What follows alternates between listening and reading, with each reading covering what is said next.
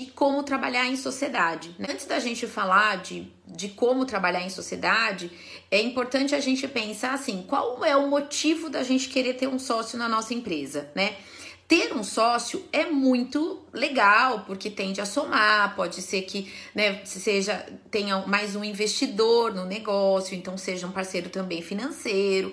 Você pode dividir responsabilidades, você pode somar competências. Então, ter um sócio na área de festas pode ser bastante interessante, né? Então, nada contra, nenhum problema nisso. Tem, tem várias empresas de festas que têm vários sócios. Então a primeira coisa que a gente tem que questionar é qual o motivo de eu ter um sócio, né? De que forma que ele poderia contribuir, que vantagens a minha empresa teria ao ter um sócio. É, como que vai ser dividida as questões de responsabilidades, né? A sua empresa hoje tem porte para ter um sócio? Porque às vezes a empresa é muito pequenininha, né? Então, será que justifica ter sócio?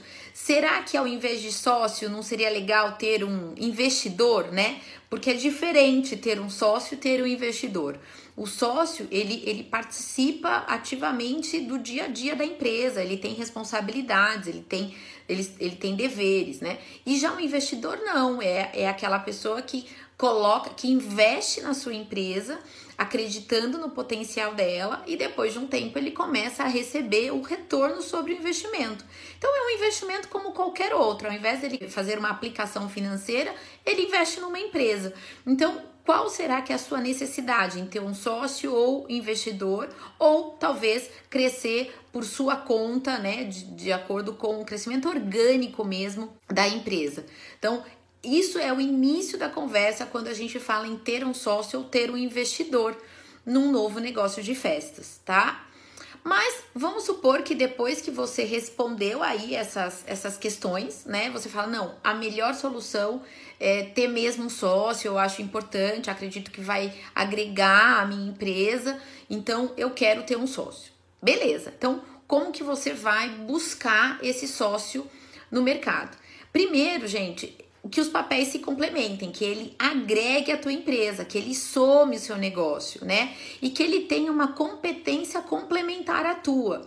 Então, vamos supor, de repente você cuida, você é muito boa na parte criativa, na parte da decoração, de criação de produtos. Se você trabalha na área de doces, você, você é muito boa na parte de criação e produção dos produtos. E que eventualmente você está precisando de um sócio que cuide da parte administrativa administrativo financeira ou da parte comercial, aí legal, porque você vai ter uma pessoa que vai somar, que vai agregar valor ao teu negócio e vai somar competência com você. Então, isso é bacana, porque às vezes ter um sócio, mas que na mesma área que você, aí você tem que ver se vale a pena e se vai ter demanda para o trabalho dos dois.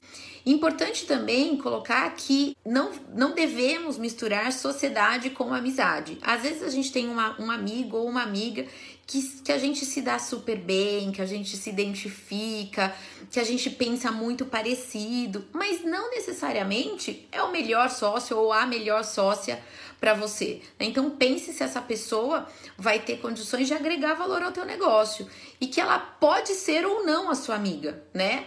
Pode coincidir de dar certo, mas muitas vezes a gente vê que amigos se associam e de repente não, não tem essa coisa de somar competências e com o tempo a sociedade não dá certo e a amizade fica abalada.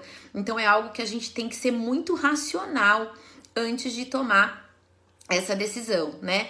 Porque quando a gente é, se associa a alguém, a gente tem que. Quando no momento da sociedade é muito legal, porque a gente pensa que a gente vai dividir os lucros, a gente vai é, dividir os resultados positivos da empresa. Mas quando a gente tem um sócio, a gente divide os lucros, mas eventualmente a gente divide os prejuízos também. Né? Então, essa, essa situação, essa relação, ela tem que ser muito racional e muito sólida, muito consciente para que dê certo. Outra coisa é ter os papéis muito bem definidos. Então, quem vai treinar colaboradores, se vocês tiverem funcionários, quem vai ser responsável pelo, pela gestão dessas pessoas, quem vai ser responsável pelas contas a pagar, é, negociação com fornecedor, contratação de fornecedor, de parceiro, de profissionais temporários para fazer as montagens das festas ou trabalhar nas festas quem vai ser responsável pela direção criativa da empresa. Então, ter os papéis muito bem definidos para que não tenha confusão e nem conflito nessa divisão de tarefas. Outra questão também bastante importante, que os dois tenham objetivos similares, semelhantes, próximos.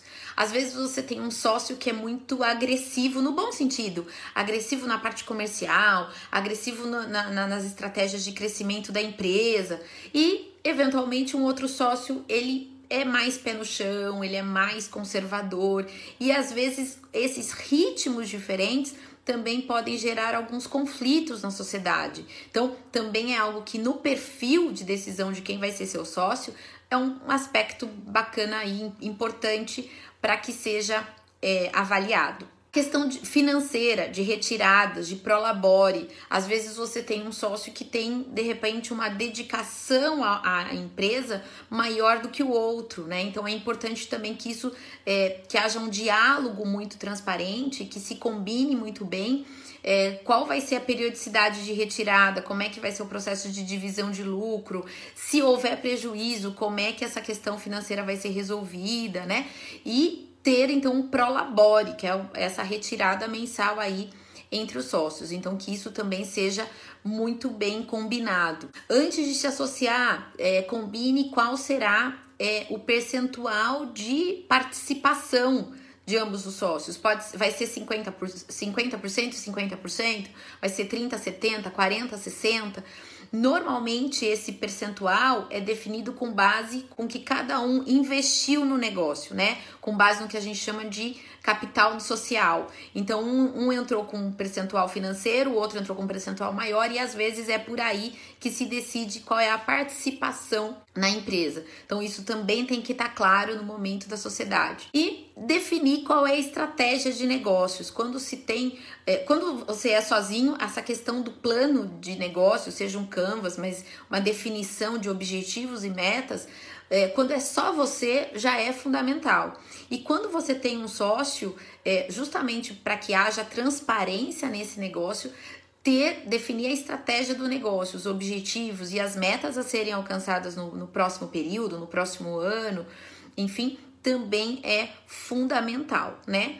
E acima de tudo, se a gente escolher trabalhar com sócio, é importante que a gente tenha um diálogo extremamente transparente, sincero e acima de tudo profissional. Então, algumas dicas aí de como a gente lidar com os sócios uma alternativa bacana se você precisar só de um capital mesmo para começar teu negócio, ter um investidor é legal, né? Tá? Inclusive em startups é muito comum os investidores anjo, né? E eles colocam dinheiro. Ah, só que assim, para você fazer essa captação de dinheiro, você tem que ter um plano de negócio, você tem que ter uma projeção de faturamento para os próximos anos, uma, uma né, para que justifique que ele coloque o dinheiro dele ali dentro. Então, de, tá, dá mais trabalho, eu acho, que na captação desse dinheiro, mas por outro lado, toda a responsabilidade de gestão do negócio é sua. Você não compartilha ela com ninguém. Marcele está perguntando o que, que ela precisa informar para o investidor.